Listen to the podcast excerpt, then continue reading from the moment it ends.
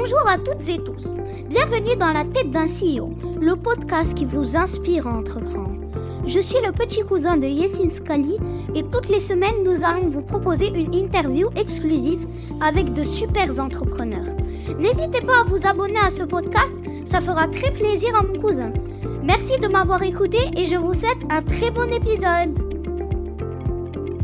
Les amis, ce podcast vous est proposé aujourd'hui grâce à notre partenaire du jour. On parle de Hello with a W, donc avec un W. Ce sont des bureaux exceptionnels en plein cœur de Paris et tout un tas de services pour que vous puissiez bosser dans les meilleures conditions. C'est quoi leur particularité? Bah, Ils sont présents à un seul et unique endroit. Le Sentier, le fief historique des entrepreneurs. Pour info, Hello accueille des clients de toute taille. En général, leurs clients y cherchent entre 15 à 250 postes avec un abonnement hyper flexible. Bref, si vous souhaitez bénéficier de bureaux canons en plein cœur de Paris, manger sainement et surtout travailler avec des Français, ça se passe chez Hello. Leur site c'est hello avec un w.io. Encore une fois, merci à Hello de nous permettre de réaliser cette interview qui, je l'espère, vous inspirera à votre tour. Bonne écoute à tous.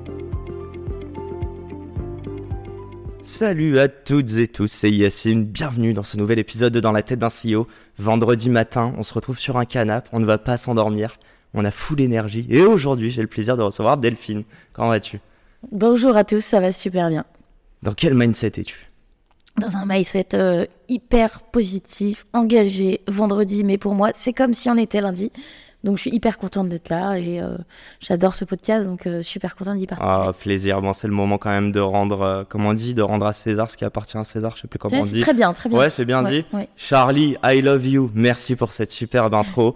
Charlie des Échos, une des meilleures entre, journalistes de cet écosystème. Entrepreneur, peut-être bientôt un jour, qui sait. Charlie. Apparemment, c'est contagieux l'entrepreneuriat. Bon. Quelle intro, pas du tout préparée, mais c'est pas grave. Raconte-moi de quoi on va parler aujourd'hui, mis à part toi. Qu'est-ce que tu as créé Alors, euh, donc j'ai créé Nabla. Donc aujourd'hui, je suis cofondatrice et COO de Nabla. Attends, on va, on va, j'ai quand même envie de la refaire. J'ai envie de te dire, présente-toi. Je suis curieux de savoir ce que tu vas dire Très à titre perso. De se présenter. Bien sûr, je sais. quand je me présente, tout de suite, ce qui me vient en tête, c'est que d'abord, je suis maman. Je suis maman de deux petits euh, chatons qui sont des humains, mais deux ans et quatre ans, donc pour moi c'est c'est des tout petits. Et hum, mariée évidemment. Et euh, quand j'étais petite aussi, j'étais euh, une sportive et notamment. tu l'es encore?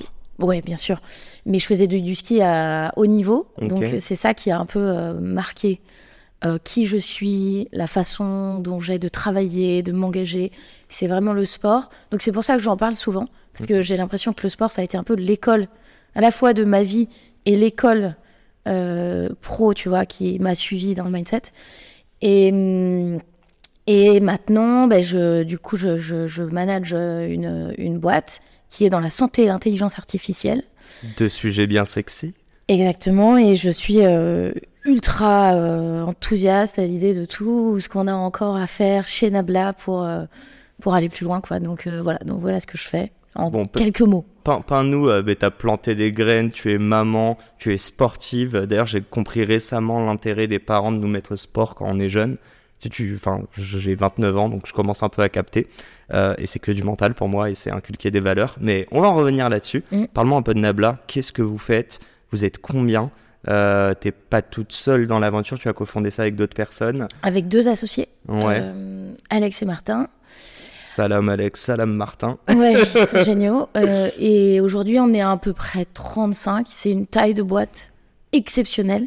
C'est presque le paradis. Euh, T'as peur de grossir? T'as peur de J'ai pas peur de grossir, mais en tout cas, ce qui me vraiment ce qui m'obsède, c'est de garder cette culture à la fois très horizontale, où la communication est facile, où les décisions se prennent vite. Ça, ce mindset-là, euh, très agile, très euh, facile en fait, et où aussi tu connais vraiment personnellement tout le monde.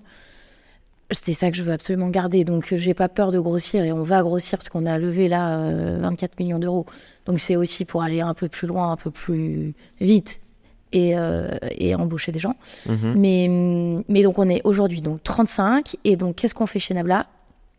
On a développé un produit qui s'adresse aux professionnels de santé, donc notamment aux médecins. et qui est donc euh, un copilote. Donc le produit s'appelle Nabla Copilote. Mhm. Et donc c'est un copilote qui aide les médecins dans euh, toutes leurs tâches au quotidien et notamment les tâches administratives. Donc on a commencé par euh, un pain point, un, Un euh, problème. un ouais. problème. Je vais essayer de pas parler en anglais parce que c'est- Vas-y, vas-y. les gens détestent en général. Oui, mais au bout Mais bon, j'essaye, euh, de euh, faire comme vous- ça. Soyez indulgents s'il vous plaît. ceux qui Voilà. Et tu sais Euh, qu'on n'a pas de haters, je me faisais la réflexion, il y avait Ah, juste... c'est très beau ça, bravo. Bon, on n'a peut-être pas encore percé. Ouais, c'est ça. liés. Quand t'es connu, t'en as forcément. Bah, écoutez, Mais- venez les haters, avec grand plaisir. Et hum, non, non, mais c'est toujours Et bien d'avoir du feedback santé. en plus, même négatif. Ça, c'est vraiment une des cultures aussi que j'essaye d'impulser. Donnez votre feedback, c'est toujours très important de progresser. Et c'est souvent assume good intent. Les gens Ok. font des feedbacks négatifs, c'est pas forcément méchant en fait. Donc les haters, parfois, euh, pas tous. c'est- dur de, de faire parfois- outre la forme et de voir que le fond. C'est dur parfois. Ouais, De exactement. voir le vrai message et pas le prendre personnel. Et donc, du coup, la Mm. clé pour ça, c'est de se dire est-ce que je veux assumer la bonne intention première de la personne qui, en fait, n'est pas d'accord avec moi, mais qui a un autre avis et qui peut-être a vécu autre chose et Mm. qui le voit différemment, mais toujours se mettre dans cette euh, position-là. Sinon, c'est très dur de recevoir un message négatif. C'est très dur, en fait. De ouf. Et bon, alors Surtout parfois il y a vraiment des haters et des bots, enfin faut pas chercher non plus euh, trop trop loin, mais donc euh, désolé, donc excusez-moi pour l'introduction qui est assez déstructurée, mais donc pour revenir un peu à ce qu'on fait. ils me connaissent, mes auditeurs. Ouais, ouais, c'est ça, mais c'est sens. toi qui m'as Ah, emmené sur d'autres pentes. Mais avec grand plaisir. J'aime quand ces conversations sont spontanées. On était sur une piste, on a bifurqué sur une autre. Allez, parlons des haters. Et voilà, et donc on va parler des haters. Euh, non, mais pour reboucler sur Nabla, donc pour que les gens juste voient ce qu'on fait, parce que là c'est- un peu abstrait. Et donc concrètement, euh, le produit, qu'est-ce qu'il fait? Il permet aux médecins de prendre euh, des notes automatiquement quand ils sont en consultation avec des patients ou en téléconsultation. Donc imaginons que je suis ton médecin et tu es mon patient. Au lieu de prendre des notes sur mon ordinateur et de ne pas être 100% dans l'interaction que je souhaite avec toi, euh, patient, euh, il appuie sur un bouton Nabla Copilot. Et là, euh, il y a un transcript qui s'affiche et il y a une note qui est générée à la fin de la consultation. Donc avec euh, ce que tu m'as dit, euh, tes symptômes, le traitement, etc. Et qui va directement enrichir le logiciel patient du médecin. Donc ce qu'on fait, c'est qu'on fait gagner du temps au médecin sur la prise de notes. On automatise la prescription. Donc on, automatise plein de tâches qui déjà qui n'aiment pas faire Ils sont chronophages Voilà. parfois. Ok. et qui lui font gagner du temps et surtout qui le remettent dans une position d'écoute, d'empathie avec le patient, de j'essaye de te comprendre, je, je passe une, une meilleure, euh, enfin la consultation est plus constructive et plus empathique. euh, J'ai plein de questions à te poser. La Donc, première, elle est hyper perso. J'en parlais hier avec ma CM. Je lui ai dit, mais est-ce qu'il n'y a pas un outil pour qu'on transcrive? Ouais, transcrive, ouais. Oh putain. Tu me Je- demandes, hein, je suis une Ouais, il littéraire, est a dur mon français là ce matin. euh, ça va, ma mère est prof d'anglais donc euh, je n'ai rien à prouver. Bref, euh, non, non, mais ouais, transcrire en fait le podcast pour que derrière, avec de l'AI, ils comprennent comment on fait nos bios et qu'ils puissent nous sortir les meilleurs moments, etc. Je te la pose cash la question. Bah, bien sûr, Ta mais en techno, fait, elle peut m'aider? Mais évidemment, en fait, les, donc, les large language models qu'on utilise, donc c'est des large language models qui Le permettent fameux du speech, LLM. voilà, du speech to text. Mhm. Donc, nous, on est dans la santé, on restera que dans la santé. Il y a déjà tellement ma à faire. deuxième question. Mais imaginons un produit euh, développé pour les médias, le contenu, la publicité, euh, voilà, la curation de contenu, etc. Euh, donc, tu aurais un large language model qui donc extrait le speech et le retranscrit en texte. Donc, ça, Ouais. ça serait une première couche. Et après, ça- tu viendrais donc faire tourner un autre modèle pour structurer L'interprétation en gros. ce transcript Mhm. dans le format que tu souhaites. Donc toi, si tu veux les meilleurs insights de ton podcast, tu peux tout à fait faire tourner euh, bah, GPT-4 Turbo, c'est quand même les meilleurs sur la structuration aujourd'hui. Mais c'est Faire- payant. C'est payant, ouais, c'est payant, mais c'est pas grave en fait. Il y a aussi des très bons modèles open source. Lama, euh, Mistral, euh, ils sont exceptionnels. Je vous engage, ceux qui sont un peu intéressés par ça, à tester Mistral et, à fine-tuner le modèle. C'est des modèles open source et du coup là, c'est plus intéressant. Euh, donc, euh, bien sûr, en fait, euh, il y a des produits, et d'ailleurs, il y a déjà des produits qui existent, hein, qui se développent. Et si tu veux, j'essaierai de regarder pour voir s'il y en a pas qui pourraient être adaptés à ton use case. Mais Bah, évidemment, je avec- pense que tu as déjà des choses. Avec existent. plaisir, on va, on va diguer. Louane, si tu m'écoutes, dédicace. Non, je sais pas s'il fallait que je dise son nom. Bon, c'est pas grave, il y a beaucoup de Louane dans, sur cette terre. Euh, du coup, ma deuxième question, Oui. je sauve pas des vies, je le sais. Et donc, du coup, je pars du principe que ce cas d'usage pour moi en tant que média est pas si important. Et ça fait écho avec la conversation que j'ai eue il y a deux jours. euh, je, bah, je pense qu'il sera déjà publié, mais avec Jade et Benoît de We Maintain. Oui. Et je leur disais, mais c'est en gros, c'est quoi l'idée que vous auriez demain si vous devez monter une nouvelle boîte? Et ils me disaient, aller dans des, des, euh, des secteurs poussiéreux, mais qui, enfin, pour qui une petite tech peut faire un énorme pas. La Je pense au médical. Hein? Ouais, la santé. En fait, c'est ça. Ma question, c'est. bah, je réponds un peu dedans, mais pourquoi la santé? Pourquoi ça a du sens pour toi d'attaquer et de, de servir euh, bah, les médecins, mais in fine, nous qui sommes les patients, euh, et la santé, c'est le truc le plus touchy, quoi. Bah, c'est très clair en fait. Quand tu interviews les médecins aujourd'hui, mais tu te rends compte qu'ils sont dans une situation mais euh, euh, catastrophique. Ouais. atroce. Donc ils sont en burn-out, mais vraiment ils sont épuisés. Ils font des consultations euh, en back-to-back. Enfin, qui, qui- c'est infini en fait. Ils ont des consultations, des consultations. Tu Les perds gens- l'humain, tu te robotises presque. Mais bien sûr, et les gens sont tellement euh, en attente aussi de ces consultations que la pression est très grande. Quand quelqu'un vient te voir, il attend deux mois sa consultation et que tu as 10 minutes à lui consacrer parce que la file d'attente est pleine, la salle d'attente est pleine, ils ont une énorme pression et en plus ça va pas en s'arrangeant. Pourquoi? Juste euh, d'un point de vue macro, il y a de moins en moins de médecins Mhm. pour plein de raisons. Et il y a une demande croissante en soins euh, qui explose parce que vieillissement, maladie chronique. Et donc, en fait, tu as une courbe qui ne marche plus. Tu pas assez d'offres de médecins, de professionnels de, santé demande.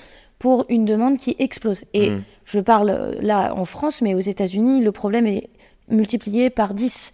Et donc, en gros, cette pression que ressentent les systèmes de santé, les systèmes hospitaliers, les cliniques, euh, les médecins libéraux, elle est, elle est immense, on n'en parle pas assez. Mais le, le problème du burn-out chez les professionnels de santé est, est énorme et ils ont cette pression sur les épaules immense parce qu'en fait, quelqu'un qui a besoin de se faire soigner, ils ont, c'est une vocation. Ils ont fait 10 ans d'études et, Mhm. et donc ils ont du mal en fait à se protéger eux. On dit souvent les cordonniers c'est moi bien chaussé, mais encore plus quand on comprend, on interviewe, on écoute, on échange avec des médecins. Et donc on, est parti de ce produit en les écoutant. Et quand ils nous disaient en fait moi 40% de ma journée c'est des tâches administratives et je déteste ça, je veux passer tout mon temps Mhm. avec les patients. On dit, bon, attendez, on va vous aider en fait. Euh, quel est le, le plus gros euh, problème que vous avez dans vos journées? Ils nous ont dit la prise de notes, parce qu'en fait, la prise de notes, elle conditionne plein de choses. Elle conditionne déjà bah, la relation que tu vas avoir au long cours avec ton patient. Quand il revient, il faut savoir qui c'est, en compte, etc. Mais aussi la facturation. En gros, derrière un compte-rendu médical qu'il va faire, il y a une codification médicale qui va lui permettre d'être rémunéré par la sécurité sociale en France et c'est pareil aux États-Unis. Tout ça, c'est. Ah, c'est pareil Ok. Ouais, Ah, pour des problèmes aussi euh, médico-légaux, c'est Mhm. très important de, la prise de notes parce que euh, aux États-Unis, je parle beaucoup aux États-Unis parce que c'est notre marché, mais il y a beaucoup de procès si euh, euh, ils proposent pas le bon traitement, ils posent pas les bonnes questions, etc. Donc en fait, ils, ils prennent en note tout ce qu'ils font pour se protéger légalement. Mais on est dans un aspect hyper commercial aux États-Unis, non? Par Ouais. rapport à la France où on a la Sécu. Exactement. En plus, il y a une concurrence, comme tu dis. Euh, on peut faire de la pub. Enfin, si tu vas aux États-Unis, t'allumes la télé, Il y a de la pub pour une des pub docteurs. sur trois, c'est pour la santé. En France, c'est interdit la publicité pour les labos, la santé, etc. Mais du coup, comme tu dis, il y a une grosse concurrence euh, des health systems, euh, des meilleurs centres, des meilleures cliniques, etc. Et du coup, ces structures-là cherchent des moyens d'attirer aussi les meilleurs médecins par des outils, un cadre de vie, un cadre professionnel euh, très euh, construit, positif. Et donc voilà, et donc c'est pour ça qu'on vend aussi beaucoup là-bas Mhm. parce qu'on est un outil bah, qui vient apporter du bien-être, moins de stress à des équipes médicales qui en ont vraiment besoin. J'ai- été longue. Hein. Non, mais bah, t'as enrichi, j'ai trois questions en tête. Ok, Et je regarde. Et il n'y a pas de notes là. parfait. Première question est simple, ça va être bizarre. hein. Est-ce que euh, un médecin, t'as parlé de santé mentale, t'as parlé de burn-out, est-ce qu'il est plus sujet à faire un burn-out que. Et là, je dis nous avec fierté car je me considère enfin entrepreneur. Mais ouais, nous autres entrepreneurs. Je sais pas parce que ça dépend du tempérament des gens en fait. Le burn-out, j'ai l'impression que La gestion en, du stress. ouais, t'es en burn-out quand t'arrives plus à être lucide, t'arrives plus à faire passer quand même ta santé mentale avant beaucoup de choses, tu vois pas les signaux. Mais en tout cas, c'est une profession qui est vraiment à risque Mhm. parce qu'elle est en tension et parce qu'ils se font aussi passer toujours après leurs ouais. Donc ça, c'est vraiment... une- Sauf que c'est antinomique parce que euh, c'est de la même manière. J'ai parlé avec des assos pour faire du bien et œuvrer pour euh, notre société. Bah, tu dois être bien toi-même en fait. Bien sûr. Euh, J'ai l'impression que tu perds 10% de santé pour toi, ça va être 20% de moins de productivité quoi. Ouais. Bon, ma deuxième question. Et même j'irai plus loin, est-ce qu'un patient a déjà demandé à son médecin comment il allait? Jamais. En fait, l'empathie, elle est toujours d'un côté, Allez, jamais de l'autre. Et c'est des petites interactions. Ils ont, ils ont euh, parfois, je sais pas, 30 consultations par jour pour certains, quoi. Ils arrivent à 7 heures et ils partent à 21 heures. Enfin, c'est de la folie. Et ils déjeunent pas. C'est de la folie.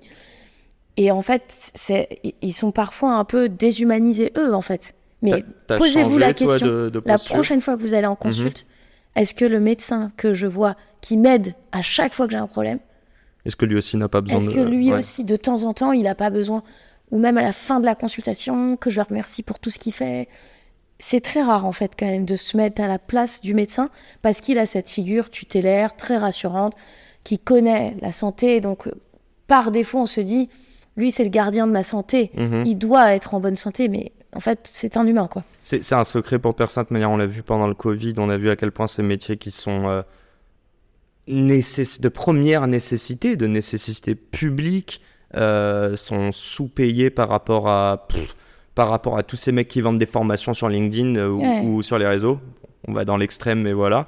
Euh, ta solution, c'est juste entre guillemets, et je suis entre guillemets méchant, mais tu, tu, tu, tu plugues une petite fuite, mais tu révolutionnes. Est-ce que, en gros, tu rends pour moi des médecins plus productifs, tu leur enlèves une charge de travail, mais on va pas pallier au manque de médecins encore. On- malgré ta solution, il faut toujours plus de médecins. Alors, oui, parce qu'il y, a une- y a vraiment une pénurie quoi, et une tension là-dessus. Nous, donc, la prise de notes automatique, c'est une feature euh, du produit. On veut vraiment adresser l'avant-consultation où on, on pré-charte, en gros, on, on- on- on prépare euh, ce temps d'avant la consultation pour faire gagner du temps. Pendant la consultation, euh, on va, c'est pas encore dans le produit, mais c'est sur la roadmap de demain là, on va suggérer des façons de mieux poser des questions en fonction du profil du patient. Donc, progressivement, on va l'accompagner aussi sur euh, la décision médicale, etc. Et après la consultation, on va aussi euh, optimiser tout le suivi avec le patient. Par exemple, euh, il faut prendre l'évothyrox tous les jours. Bon, bah, on va proposer, c'est des toutes petites choses, tu vois, mais de petites relancer le patient, comment il va, des, études, etc. Donc, on lui fait gagner du temps. Donc, si je lui fais gagner du temps sur les 40% du temps qu'il passe en sur l'administratif, tu peux te dire, bon, bah, il va avoir plus de patients, en fait. Parce que, ou il va mieux. Mais est-ce que ça gère cette session, ce, ce côté burn-out? Est-ce que avoir 40% plus de patients ne t'amène pas 40% plus Alors, de stress mental? C'est un très bon point. Au début, on était sur un argument très héroïste de la solution. Mhm. Et en fait, ce- les principaux feedbacks, c'est merci. Maintenant, je rentre à 19h chez moi, je peux serein. voir mes enfants et je ne passe pas mon week-end à faire euh, que de l'administratif. Donc en fait, je retrouve de la vie euh, sociale et aussi de la vie familiale. C'est vraiment le premier feedback qu'on a. C'est merci, genre vous avez sauvé mon mariage et je peux voir mes enfants et rentrer chez moi à l'heure pour euh, les coucher, etc. Une vie normale. Donc quoi. en fait, c'est notre principale euh, value valeur de proposition, c'est plus euh, remettre euh, de la joie, moins de stress. Donc on est plus sur un aspect déjà qualitatif de la vie des professionnels de santé, plutôt que comme tu dis sur euh, faire plus plus plus de consultations. Mais tout de même, en dégageant, c'est ce qu'on fait économiser, c'est deux heures de temps par jour. Donc en fait, tu peux dire je pars une heure euh, de, en avance par rapport à d'habitude. Et euh, l'autre de que, que j'ai, bah, je déjeune et puis je peux prendre deux patients de plus en téléconsultation. Ou, euh, donc selon les profils, en fait, ça dépend. C'est vraiment, ça dépend. T'es t'es activiste et tu sers la cause des médecins? Tu te sens porte-parole pour eux et tu te sens euh, porte-étendard slash défenseuse ou défenseur avec un E, je sais pas? Non, Non? Parce qu'en fait, je trouve que, surtout dans la santé, un médecin croira toujours plus un médecin que euh, Delphine qui n'est pas médecin. Mais vraiment, dans la santé, c'est très très prégnant. Ok. ton, le, ton père, quoi, enfin, à hier, Mhm.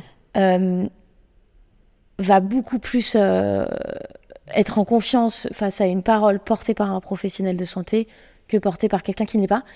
Et Mais donc, euh, c'est- c'est louable que tu sois de la société civile. Tu vois ce que je veux dire? De voir. oui, mais quand même dans le corps médical, il y a quand même, euh, tu vois, cette confiance quand tu es un médecin, euh, tu crois ton, ton homologue, quoi.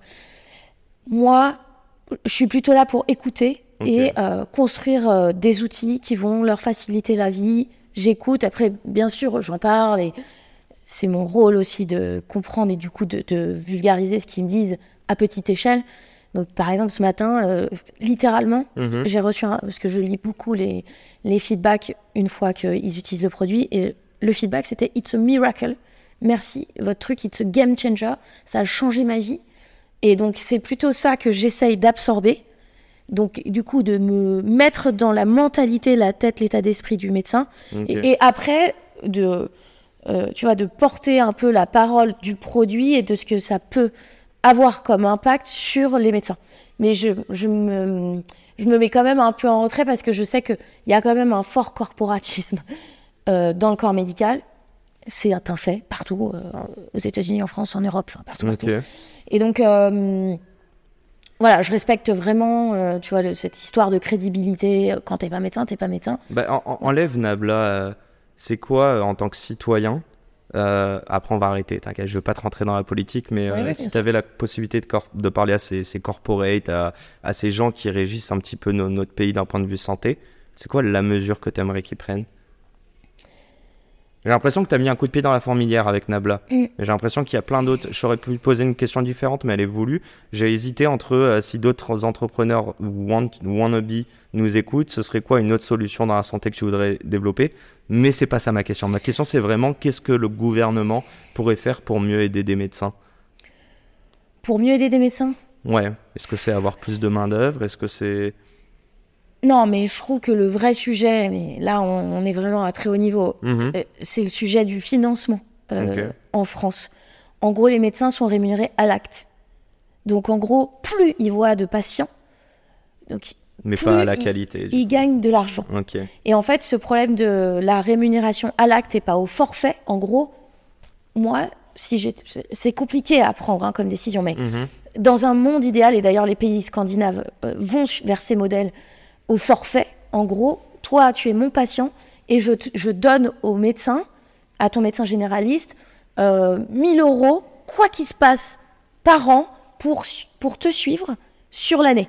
Mais, bah, mais à contrario, ce qu'on fait aujourd'hui, c'est qu'on rémunère les médecins à l'acte. À chaque fois que tu viens me voir, tu vas être euh, euh, payé. Donc en gros, on n'est pas sur une logique préventive de la, so- de la santé. On est sur une logique curative, ponctuelle. Plus tu viens, plus tu es malade, plus le médecin va être euh, payé. Mhm. Et en fait, les modèles qui réfléchissent plus autour de la prévention, donc plus... En amont. de toute ouais. façon, tu vas recevoir 1000 euros, quoi qu'il se passe. Donc ton but, c'est qu'ils ne reviennent pas te voir tous les deux mois. Donc le médecin va être, va être engagé, tu vois, à être dans une logique plus préventive de ta santé. Euh, il n'a pas intérêt à ce que tu aies un cancer, etc. Donc il va te dire, bon bah voilà, donc euh, sur l'année, voilà le plan que j'ai pour vous sur l'année, et pas, t'as une grippe, t'as une angine, euh, prends du doliprane et, et prends je sais pas quoi comme médicament. Ça c'est curatif. Non, c'est ça qu'il faut revoir. Mais c'est assez compliqué. Hein. Mais aujourd'hui, il y a quand même un basculement. Il y a des expérimentations vers des systèmes comme ça, des modèles plus au forfait. Mais on reste encore euh, euh, à un financement, la capitation, Mhm. par acte ponctuel, curatif. Je viens, tu te fais C'est repenser le modèle un peu Exactement. de. Ok. Et, et c'est vrai que. c'était un peu complexe, désolé. Non, non, non, mais et puis pareil, on va quand même le dire que tu parles de pays scandinaves, euh, notamment je pense le Danemark où, où ils sont 4 Exactement. millions. Bon, en France on en est 70, donc c'est vrai que c'est plus compliqué. Et en même temps, ça fait grave écho. euh, on est déjà tous allés chez un docteur qui nous a filé une, consulta une, une ordonnance. Tu le revois pour 5 minutes, il te refait l'ordonnance, bim, 80 Bien balles. sûr. Et tu te dis, c'est un peu bizarre, mais bon, s'il gagne son pain. Bref, on n'est pas là-dessus. Moi, je vais revenir un petit peu aux bases. On Ouais. va faire un tour dans ta tête, chère Delphine. Mais merci pour toute la pédagogie. Et justement, ça introduit parfaitement C'est quoi le sens euh, Je pense que tu es familière avec la, pyramide de Maslow et mettre le sens un petit peu en haut. J'ai l'impression que chez les entrepreneurs, il y en a beaucoup. On a beaucoup parlé de santé. Est-ce qu'il est sur la santé? Est-ce qu'il est sur l'entrepreneuriat? Je sais pas. Explique-moi un petit peu euh, le sens de ton métier au quotidien. Euh, sur la santé, c'est sûr. J'ai beaucoup parlé des médecins, mais ça a un impact sur les patients. Hein. Quand ton médecin t'écoute plus, euh, etc., t'envoie le compte rendu avec. parce qu'en fait, il y a un KPI qu'il faut avoir en tête c'est qu'une fois que tu sors de ta consultation, 80% de ce que t'a dit le médecin est oublié. Donc, nous, le compte rendu, si le médecin le souhaite, on n'oblige jamais le médecin, mhm. il peut te l'envoyer. Donc en gros, bah, parfois c'est des consultations compliquées avec des maladies chroniques, des comorbidités, mmh. pas forcément l'angine, le rhume qu'on connaît, mais oh, même l'angine, hein. compliqué, tu on garde 20%, c'est l'ordonnance, on la comprend même pas. Voilà, tu comprends pas les termes, tu te souviens plus de ce qu'il t'a dit, comment faut prendre le médoc, etc. Et donc on envoie le compte, il peut envoyer le compte rendu au patient. Donc, euh, donc pour revenir à ta question, déjà le fait d'avoir un impact quand même sur euh, la façon dont tu vois et, délivrer le, soin, care delivery, désolé, je fais des, traductions en français un peu grossières euh, de l'anglais. Personne nous écoute. Ouais, voilà. Donc, la façon dont, il, dont est pratiquée la médecine, euh, dont est gérée la relation patient-médecin, bah ça, c'est exceptionnel. Parce que quoi de plus important que la santé? Pour moi, rien. Mm-hmm. Rien. Aujourd'hui, je ne souhaite qu'une chose aux gens qui soient en bonne santé. C'est tout. Et est-ce qu'il y a du sens à d'autres niveaux? Je pense par exemple à tes, à tes employés. Euh, oui, non, bien sûr. Donc, y a, ça, ça c'était une, une, toute petite partie de la réponse. Ce que j'aime aussi particulièrement aujourd'hui, c'est que je travaille qu'avec des gens extraordinaires. Enfin, c'est, bon, je suis un petit peu biaisée forcément, mais un, ils sont extrêmement talentueux, tous. Hein. enfin, vraiment, c'est un bonheur. Ils sont tous plus intelligents que moi. Euh, et deux, ils, on a quand même réussi, mais on est encore une fois, on est 35, j'espère qu'on gardera cette culture. Mais d'un point de vue perso, c'est des gens, t'arrives dans l'entreprise, ta première semaine, tout le monde vient te voir, te dit T'as besoin de quoi? Est-ce qu'on peut faire un meeting? Attends, je vais, te, je vais te montrer comment marche la machine à café, la répurée quand de la bienveillance. C'est oh, de la bienveillance, mais même cette petite écoute, cet intérêt. Tu vois, le le, le, truc en plus qui fait que ça, ça reste très humain en fait. Il, est forcé, c'est dans les guidelines ou au contraire tu trouves que c'est un truc... C'est dans les euh, interviews. Ok. En fait moi je fais toujours la, le dernier interview dans la boîte mhm. qui est vraiment sur le fit humain, les valeurs. Est-ce que cette personne va être toxique pour la boîte ou est-ce que je, vais, je me vois partir trois jours avec cette personne au ski et euh, passer un très bon moment? Même si on n'a pas le même euh, tempérament, si c'est quelqu'un d'introverti. Mais tu vois, quel est la, ce petit truc de l'âme de la personne que j'embauche? Qu'est-ce qui l'a fait venir chez nous? Qu'est-ce qui la drive au quotidien? Ce petit truc que tu changes chez les gens, qui t'attire, tu vois, ou la gentillesse des gens. La, une des valeurs les plus sous-cotées, je dirais que c'est la gentillesse, parce que c'est un mot parfois qui fait un peu bisounours. Mhm. Mais en fait, euh, quoi de plus important que les gens gentils? Vouloir faire C'est super important. C'est vrai que dans la boîte, l'ADN, c'est l'excellence, mais le pendant de ça, c'est la gentillesse, l'humilité. C'est très important. C'est vraiment nos deux valeurs. Tu as, eu des gens sur les 35 où tu as vu des moments de faiblesse, des moments de potentiel burn-out? Bien sûr. Qu'est-ce que tu fais, toi, en tant que. Je dis tout le temps, il faut rester humain. Donc, euh, essayons de comprendre, moi, je C'est quoi, tu t'envoies un petit Slack ou tu prends un meeting, euh, la personne flippe jusqu'à que tu aies le meeting? Comment ça se passe? Ouais, donc bah, ça dépend. Parfois, je le vois pas forcément euh, et ça, c'est mon tort. Euh, ou je le vois trop tard. Mais parce que souvent aussi, les gens enfin, ont pas forcément envie de parler de. Bien sûr. Et il y a, y a, une limite à pas franchir aussi, la santé. Enfin, je suis dans le secret médical tout le temps, donc je peux comprendre que les gens n'aient pas envie de s'épancher quand ils ont des problèmes de santé ou psychologiques. Mais la machine à café, le déjeuner, ces petits moments de pause, les séminaires, ces toutes petites attentions dans l'escalier, quand on ouvre la porte, est-ce que ça va, etc. Donc tu, tends des perches, mais en fait tu es à l'écoute, c'est pas juste un réflexe. Quoi. Et c'est pour ça que hum, on parle beaucoup du remote et tout, mais euh, j'essaye beaucoup, beaucoup de venir au bureau. Parce qu'en fait, ces signaux, tu les as pas en remote. C'est impossible. C'est très dur. Tu as parlé juste d'un truc secret médical, je me souviens, je voulais poser la question tout à l'heure. Lorsque tu retranscris via Nabla, donc du coup, euh, la... consultation Ouais.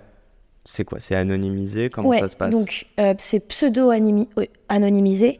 Et nous, on ne stocke aucune data. Donc, on processe la data, mais après, c'est hum, stocké sur les serveurs, euh, enfin en local, sur l'ordi du, du, Du du médecin, sur son téléphone, parce que c'est disponible sur le téléphone. Donc jamais tu n'exploiteras cette data et tu la revendras à. Facebook ou autre. Je dis à mon client, vos données ne sont pas mon produit. C'est un, en- c'est un enjeu pour eux? Ils le comprennent C'est ou- énorme. Non, mais Ah ouais, la régulation, en fait, dans la santé, euh, la- tout ce qui concerne euh, la confidentialité, c'est clé. C'est aussi important que euh, l'efficacité de ton modèle, ton produit. C'est ultra important. C'est une des. C'est là où la santé, c'est quand même un secteur très différent de certains secteurs. C'est que ouais, la confidentialité, la sécurité, enfin, c'est monstrueux, quoi. Mhm. C'est une montagne à gravir pour espérer avoir la confiance à la fois des médecins, mais aussi des, des décisionnaires, tu vois, des, des groupes hospitaliers, des énormes groupes. C'est super, super dur. Ah, j'ai- J'aimerais, je on va en parler de la V1, euh, et Ouais. de- mais avant ça, je- on va revenir sur le sens. J'ai envie de te parler de l'entrepreneuriat. Euh, allez, première question, c'est à quel moment tu t'es senti entrepreneur avec un E? Toute petite. Mais en fait, le sport, euh, c'est la même philosophie. Hein. Donc tu t'es vu vraiment, tu t'es identifié? Est-ce que Mais petite, tu avais des rôles modèles? On n'en parlait pas trop. Bah, Parce Je que... sais, c'était un gros mot. Et même. mes parents n'étaient pas du tout entrepreneurs. Mhm. Donc il n'y avait pas toutes ces stories incroyables d'entrepreneurs, alors que ça existait déjà. hein, euh. Mais Xavier Niel dit qu'on en manque encore. Il y en a en France, hein, mais ils prennent pas assez la parole. Ouais, Coucou. Xavier, c'est mon rôle de leur donner la parole. Just saying. Hein. Ouais. non, non, c'est mon investisseur en plus, Xavier. Donc, euh, Oh, je te demanderai même pas une intro, Il il, me connaît, je l'ai harcelé Ouais. par email, il répond à tous ses mails. il est. Bravo Xavier. Mais euh, oui, pour revenir à la question euh, euh, plus loin, mais parce que, ok, à quel moment tu t'es dit, en fait, euh, mon mindset que j'ai depuis tout petite, Mm. c'est de l'entrepreneuriat? Genre, Ouais, à quel mais- moment t'as mis des mots dessus? Est-ce que t'as eu un rôle modèle à un moment? Euh, Il y a des personnes à qui tu t'es identifié, qui Bon, elles bon. se sont définies Ouais. comme entrepreneurs. Beaucoup mon mari, parce qu'en fait, il est entrepreneur depuis qu'il est sorti d'école, mais c'est euh, la strat Avant toi, C'est le bootstrapping. Et hum, Vous connaissez de l'école ou vous on se connaît d'école. ouais. Incroyable. Ouais, incroyable. Je suis très fidèle. euh, quand j'ai un crush, c'est pour la vie. Et là, en l'occurrence, c'était le crush. Et hum, J'espère qu'il était réciproque quand même. j'espère, Alex, si tu nous entends. Allez, on rentre dans une interview gênante. Non, je. Exactement. Euh, mais hum, non, en fait, mon parcours, j'ai commencé ma carrière à l'Élysée, donc non entrepreneur, mais même à l'Élysée. Donc j'étais conseillère euh, euh, sport euh, du président de la République, qui à l'époque était Nicolas Sarkozy. Et en fait, donc c'était vraiment à la présidence de la République. Bon, j'étais sous les combles, vous imaginez pas le truc, euh, les dorures et tout. hein. C'était vraiment, euh, je travaillais tous les week-ends, etc. Mais l'état d'esprit était vraiment le même. T'avais une crise, un sujet à faire, un dossier à répondre, un gros truc à arbitrer, fallait aller très vite, prendre des raccourcis euh, pour bah, créer vite quelque chose. Donc en fait, je pense que cet état d'esprit, même quand je faisais du ski, c'est exactement pareil. En fait, quel est ton objectif? Quelle est ta, ta méthodologie? Bon, il y a beaucoup, beaucoup de fois où tu vas tomber, mais ce Mhm. qui va vraiment faire la différence, c'est ton état d'esprit quand tu vas tomber, quand tu vas enfourcher, euh, quand tu vas euh, t'exploser et que t'as pas mis la barre de ton casque et te- que tu te retrouves aux urgences avec une minerve. Ça m'est arrivé, hein, c'est pour ça que j'en parle au ski. Avec une minerve, j'avais 10 ans. Et en fait, est-ce que tu te dis, bon, je remonte sur les skis? Et euh, c'est bon, euh, bon, bah là, j'ai loupé cette compète, mais il y a une autre compète dans une semaine ou deux semaines quand même Mais là, c'est ta santé, quoi. Tu t'as pas peur? Mais bon, ça, ça a été. Je- J'avais pas, je m'étais pas triplement euh, fracturé. Euh. Tu crois que t'aurais eu plus peur à 10 ans ou aujourd'hui? Euh, je pense que j'aurais eu plus peur aujourd'hui. Ok, ok. ouais, à 10 ans, j'étais vraiment une tête ok. Mais ce mindset-là de, c'est difficile quand même. Ouais. Parce que l'entrepreneuriat, malgré tout ce qu'on lit, c'est difficile. Il faut beaucoup bosser. Il faut, c'est, de l'entraînement. C'est de l'entraînement, l'entrepreneuriat. En gros, tu travailles, tu t'entraînes. Le but, qui peut être un but euh, weekly, tu vois, hebdomadaire, Mhm. mensuel, à l'année ou euh, dans 10 ans. Euh, comment tu y arrives, quelle est ta méthodologie? Et surtout quel est l'état d'esprit qui va te faire tenir quand ça va être dur? Et- Et quels sont tes coachs aussi? À côté de toi, Donc savoir s'entourer. exactement, qui vont te faire euh, tenir et quel est ton moteur intrinsèque. Le, le sport, c'est génial parce que c'est un truc qui te- qui te- qui t'habite, qui Mhm. t'anime, tu peux pas lâcher. Quand même, l'entrepreneuriat et le projet derrière lequel t'es, si t'as pas ça, très très très très dur de devenir sur la durée. C'est Je, je voulais difficile. poser la question, je pense que je l'ai la réponse, mais l'entrepreneuriat, c'est un job, un métier, qui est pas pareil qu'un job, hein. Mm. ou euh, un état d'esprit. C'est un état d'esprit, c'est un On truc- peut se sentir entrepreneur sans avoir une boîte. Ouais, absolument, ouais, 100%. Euh, Enfin, il y a des femmes, euh, même euh, dans la gestion de leur maison, euh, c'est des entrepreneurs. C'est des, tu vois, c'est c'est vraiment un état d'esprit pour moi. C'est pas euh, j'ai levé, j'ai des investisseurs, j'ai un board et je fais what 1000 d'ARR. euh, Absolument pas. C'est un état d'esprit. Bon, après, c'est vrai que il y a des entrepreneurs qui mènent des boîtes très loin parce qu'ils ont un état d'esprit hors norme et qu'ils arrivent à manager des équipes et à, créer des projets et à les faire euh, euh, scaler, tu vois, à les déployer à grande échelle. Et ça, c'est exceptionnel. Et on n'a pas de mode d'emploi, il n'y a pas de- de manuel pour ça, ni à l'école, ni plus tard. On a beau avoir toute la pédagogie, les problèmes que tu vas vivre au bout d'un moment, ils sont propres à ton entreprise, à ton contexte. C'est quoi qui drive? C'est justement cette passion? Il y a, il y a- c'est Ouais, le mot non. passion? Quand même, c'est donc. euh, je déteste ce mot passion parce qu'en fait, passion. Ouais. Je déteste. Parce que déjà, bah, donc, oui, j'ai fait des études un peu littéraires et tout, mais passion. Tu, vas, euh, tu vas me dire que depuis tout à l'heure où on parle, t'es pas passionné. si, mais passion, c'est pathos. C'est souffrance, tu vois. Ah, ok. Mais on va y revenir parce que la souffrance, c'est quand même un moteur énorme. Mais en grec, passion, c'est pathos. La souffrance, c'est la souffrance vécue de manière subie. Donc en gros, c'est des éléments extérieurs qui te font souffrir, la passion. Je préfère dire que les entrepreneurs sont habités, animés, que la flamme vient de l'intérieur quand même. Ok. C'est pas un truc qui, tu vois, la passion c'est très négatif dans la, Ah, en- en- en- dans la mythologie grecque, même euh, de- Descartes, il en parle énormément. Bon, Désolée, là, je fais vraiment un, Non, ça vous allez, voilà, je suis une littéraire, hein, euh, mais donc pour revenir à hum, l'entrepreneur, je pense que oui, il est habité intérieurement. Et quand tu es entrepreneur, tu l'es toute ta vie. C'est très dur après d'aller dans une boîte et Tu le vois jamais revenir en CDI dans Euh, une... si si j'ai un rôle vraiment euh, avec une grande liberté derrière un projet, peut-être. Je dis jamais non euh, aux choses parce que aujourd'hui, les grands groupes, justement, essayent euh, de siloter quand même euh, certains projets pour qu'on ait une dynamique très euh, entrepreneuriale derrière ces Mhm. projets. Et entrepreneurial égale hab- habiter, liberté et aussi, je pense que ce qui euh, te porte très loin, très haut, ce qui te remotive, je l'ai un peu parlé, c'est à la fois ton équipe, les gens qui t'entourent, tes advisors, tu vois, tes coachs, tout ça. Donc il y a, trois déterminants pour moi, c'est qui t'es, euh, quelle est ta, tu vois, cette, cette flamme qui t'habite. La, la deuxième, c'est cette, euh, cet amour de la liberté. Il faut vraiment euh, avoir... viens avec des responsabilités quand même. Exactement. La Mhm. liberté égale responsabilité, bien sûr. Mais si pour toi, c'est une valeur extrêmement importante, c'est vraiment quelque chose que je pense qui coche une des cases euh, communes de tous les entrepreneurs. Et la, et la troisième, c'est tes équipes, en fait, qui t'entourent. Parce que entrepreneur seul, c'est quand même ah, très dur.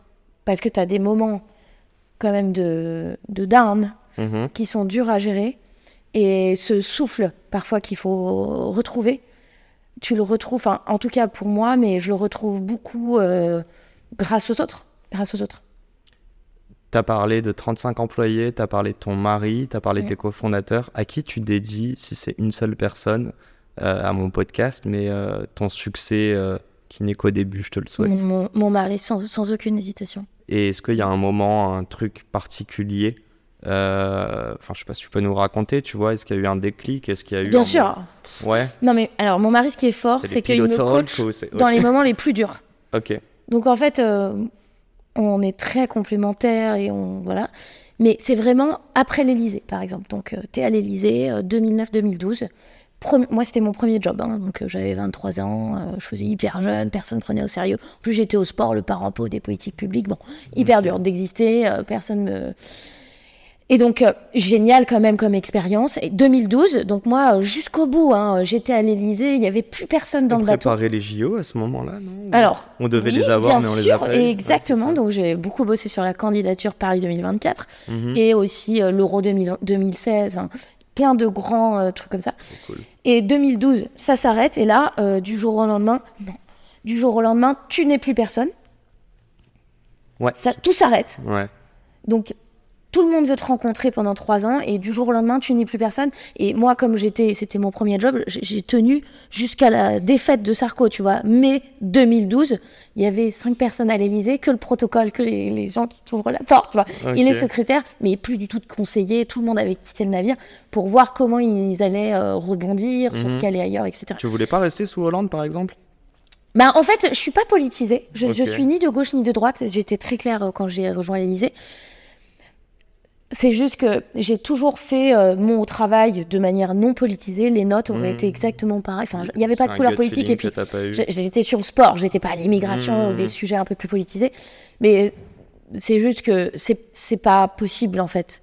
Tu, c'est pas possible. Les conseillers, quand même, connaissent tellement de choses.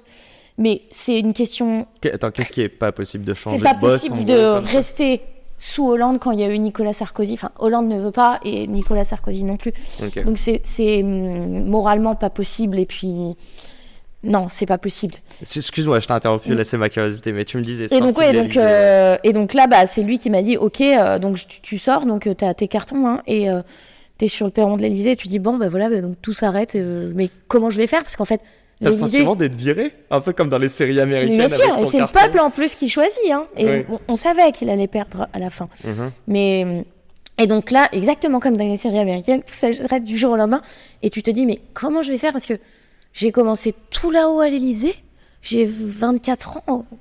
Qu'est-ce que je fais après? C'est très dur, de le carrière vide est assez-. Ouais. Tu vois, t'es là, comment je rebondis en fait derrière ça? Qu'est-ce que je Et là, c'est mon mari qui m'a, voilà, ouvert plein de portes, remis un peu dans, les. C'est de la confiance en toi qui te remet C'est de la. Bah là, euh, là, c'est pas que t'as pas confiance en toi, c'est que t'es un peu perdu sur euh, quel est le prochain chemin intéressant pour moi. Mhm. Et donc c'est dans ces moments-là, euh, tu vois, dans les moments de bascule en fait, dans les moments de bascule, que souvent, et, et c'est marrant parce que souvent j'aide euh, par- parfois, tu vois, des, des- des copines, des entrepreneurs, etc. Et elles me disent, Oh, ça y est, ça s'est arrêté, mais je suis paralysée, Euh, je ne sais pas ce que je vais faire après. Et en fait, c'est bon, moi je n'ai plus ce truc, ce- cette espèce Moi, de syndrome de du vide après une super expérience, mais en fait, tu- il faut se dire, c'est exceptionnel. Genre, toutes les opportunités me sont données. Mais tu sais, Ça arrive très tu- rarement. C'est pas facile de le voir. euh, je te dis, hein, j'ai envoyé un texto à ma soeur euh, et on va se voir ce soir. Je lui dis, je dois parler boulot. Mm. J'ai l'impression d'être à un carrefour avec huit projets. Ouais. Je ne sais pas lequel prendre. Ce qui est pas pareil de quitter Ah oui. mon job en me pareil. disant, je sais pas quoi faire, ça me, ça me plaît pas. Euh, Quand je l'ai quitté, je suis, j'ai ton, enfin, foncé tête la première dans le podcast.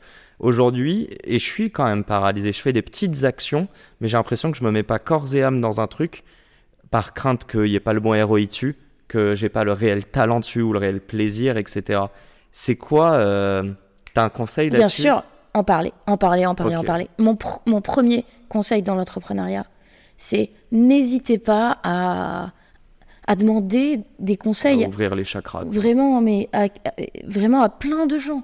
Y- y- Les gens sont contents en plus de vous aider, ils ont plein d'expériences en fait, en demandant à d'autres que tu estimes, dont tu estimes la parole, que tu respectes pour plein de euh, sujets, bah tu te, tu, te, tu te donnes un autre cerveau en fait. En fait, t'imagines la chance qu'on a Tu as des millions, milliards de cerveaux Bien sûr. qui te sont à dispo. Mhm. Il suffit juste de créer une petite, euh, tu De vois, une relation Ouais. et pour avoir euh, la, tu vois l'accès à la sagesse à, à l'expertise des gens. Mais mais faites-le. Enfin c'est ça l'humanité tu vois. Ce que, ce que ton mari t'a apporté, Alex, c'est de la confiance en toi ou c'est de la strat les deux. Les deux? Ouais, Et c'est quoi que tu manquais le plus? Les Ouais, deux. non, non la strate euh, ça ça va en fait euh, parce que je suis un peu cartésienne on en a parlé mais la confiance c'est vrai que hum, j'ai toujours eu une énorme confiance en moi et ça ça vient du sport. Au sport, en fait, pour euh, faire des compètes, il y a un moment, tu es dans le portillon, t'entends Mm. il faut y aller et tout. Donc, en fait, on te force à avoir confiance depuis toute petite et tout. Mais c'est vrai que dans les moments quand même de difficulté, bah, c'est normal, c'est très humain. euh, tu peux douter de tes capacités, tu vois, de feedback très négatifs. J'ai toujours dit, euh, mais j'ai, tu vois, j'ai fait des, un travail sur moi. Les feedbacks négatifs aussi des gens qui sont il faut le voir comme quelque chose de constructif, de positif. Donc euh, la confiance, euh, J'ai mis du temps aussi à créer Nabla, euh, tu vois, à me lancer dans le bain. J'ai toujours été intrapreneur. Après l'Elysée, en fait, j'ai Pourquoi? Que, Peur du risque? Ouais, j'ai rejoint des gros groupes, etc. Donc, où j'ai fait plein de choses, tu vois. J'étais head of business, communication et tout. Et j'ai toujours monté des projets en intrapreneur avec des deals un peu bizarres. Mhm. pour et en fait pourquoi j'ai fait ça? Parce que j'avais besoin de me confirmer tu vois de me valider ma valeur intrinsèque entrepreneuriale avant de me lancer dans le bain Donc via des autres qui te disent on te fait confiance. Mais c'est la même chose que des pas via les investisseurs. autres via, non? via des KPI Ok, en d'accord. gros je me disais bon bah c'est bon là j'ai quand même le confort d'avoir mon salaire avec le job de head of business dev Mhm. je vais monter un projet on the side intrapreneurial pour ce groupe là donc tu travailles doublement hein. Mhm. Et du coup, c'est cool, j'ai quand même le salaire. Si ça se plante, c'est pas grave, j'ai ça. Mais quelle erreur Mais quelle erreur Enfin, euh, c'est en revoyant le truc, c'est pas une erreur. Ça m'a appris plein de choses. Ça m'a confirmé que c'était possible et que je pouvais, pouvais y arriver parce que le- les projets ont bien marché. Mais Tu t'aurais aimé te dire quoi toi moi, j'aurais pas dit ça à ma fille du tout, tu vois. Tu dit, lui aurais dit quoi Mais lance-le toi. Le- Saute, mais, prends mais le le groupe. Ouais. Mais on s'en fiche. En plus, t'as pas d'enfant. J'avais pas d'enfant à l'époque. En France, qu'est-ce que t'es aidé Enfin, pour ça, la France est géniale, tu vois. bien sûr. Donc en fait, euh, surtout pas. Il y a une question qu'il faut se poser à la fin de sa vie, c'est qu'est-ce qui m'en a empêché, tu vois. Et quand tu te poses la question de est-ce qu'il faut que je fasse ça, il faut se demander qu'est-ce qui m'en empêche? Quand tu as envie de faire quelque chose, qu'est-ce qui t'en empêche en fait? Mais mais toi-même, c'est ton Parce que tu veux pas avoir de regrets à la fin? Exactement. En fait, s'il y a qu'une question aujourd'hui à se poser sur des gens qui euh, hésitent, c'est celle-là. Tu, tu parlais de te casser la gueule euh, en ski. Je suis sûr que tu t'es cassé la gueule aussi dans l'entrepreneuriat Bien sûr. et ouais. dans ton, tes- tes- même tes jobs. Euh, je parlais avec Clara euh, récemment, avec qui j'ai aussi enregistré cette semaine, qui me disait Moi, j'ai pas peur de l'échec et c'est pas de l'échec. Je dis Mais comment ça? C'est à l'américaine tout ça? Elle me dit Non, en fait, tu tombes et tu te relèves. Et en fait, à ce moment-là, tu te dis juste Faut que je revoie ma strat. Mais il y a aucun moment où je me dis Je suis pas capable. Je me dis juste Ok, je me suis planté là et on va continuer, on va s'améliorer. T'es d'accord? Parce que parfois, euh, moi, je lui dis Ouais, je bois tes paroles et en même temps, quand t'es face au truc, c'est Ouais. pas facile de faire face à tes peurs. Euh, ouais, dis- dis-moi un peu tes pensées sur ça. Est-ce que t'es d'accord? Est-ce que ça se forge avec le temps? En fait, quand tu fails quand même, mais je suis totalement d'accord avec elle, il faut avoir euh, la capacité d'analyser ton échec. Et en fait, parfois, ce qui manque aux gens, c'est ce temps de Tu réflexion. restes juste dans le down, après tu passes à autre chose. Ouais, ce temps d'analyse, de réflexion, d'objectivation de la situation pour faire un peu le post-mortem de ton échec. Mhm. Et encore une fois, tu vois, c'est euh, recueillir des feedbacks sur pourquoi ça a échoué. Donc il faut ne pas hésiter à parler du truc qui n'a pas marché. Enfin, le pire étant d'échouer et de tout de suite se relancer dans un truc sans avoir compris euh, quels étaient les ingrédients de cet On échec. fera les mêmes erreurs. Exactement. Et, et du coup, bah, c'est vrai qu'il n'y a pas d'échec quand tu apprends, en fait. Donc, tu euh, l'accueilles, le, le mais down. pour apprendre, il faut ce temps de réflexion. T'accueilles des émotions négatives De la colère, de la tristesse, des peurs Évidemment. Et quand je dis t'accueilles, c'est qu'à ce moment-là, même quand tu es en train de le ressentir, tu te dis ok, c'est pas le moment, mais rapidement je vais pouvoir analyser ce qui s'est passé. Alors oui, alors quand je suis dans la situation, et du coup je pense à mes enfants là tout de suite, je souffle. Je me dis ne t'énerve pas, reste girafe.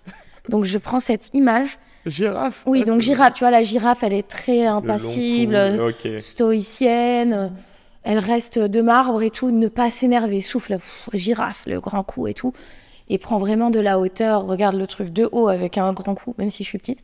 Et donc euh, c'est plutôt dans ces moments-là où j'accueille ces moments euh, un peu de, de colère, de d'impatience. Euh, franchement, le travail avec l'équipe qu'on a et tout, j'ai pas ces moments-là, tu vois, vraiment de où tu sens.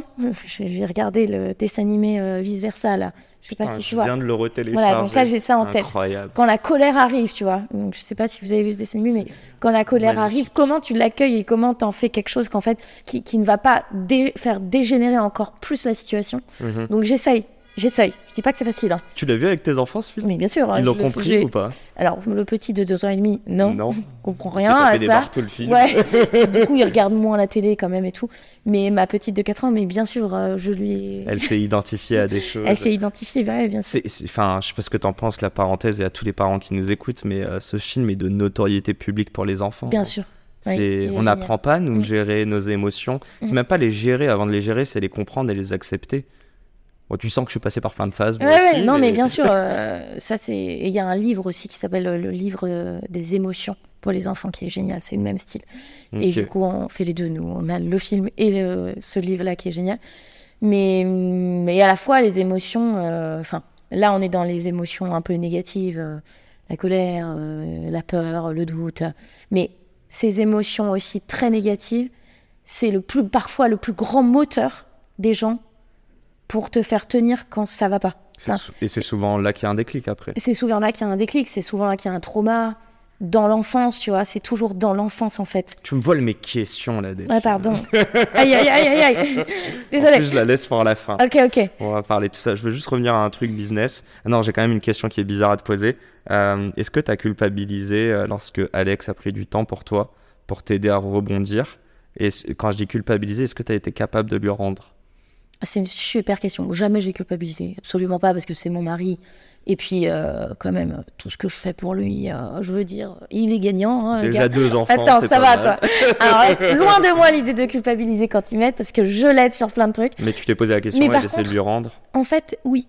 De temps en temps, je me dis, parce que c'est vrai que parfois, Nabla, euh, moi, je, je- on a levé, enfin, tu vois, euh, l'IA, la santé, euh, et j'essaye de rester très froide Mhm. là-dessus.